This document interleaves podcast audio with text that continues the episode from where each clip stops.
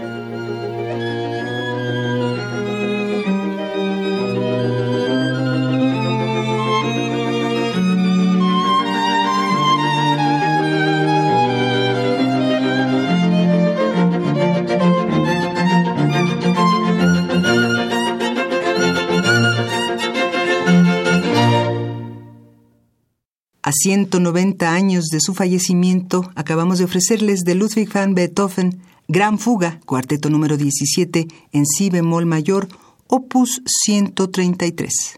La interpretación corrió a cargo del cuarteto de cuerdas húngaro VIG. ¿80 años? Y 80 regalos para festejarlos. Cada día un regalo musical diferente.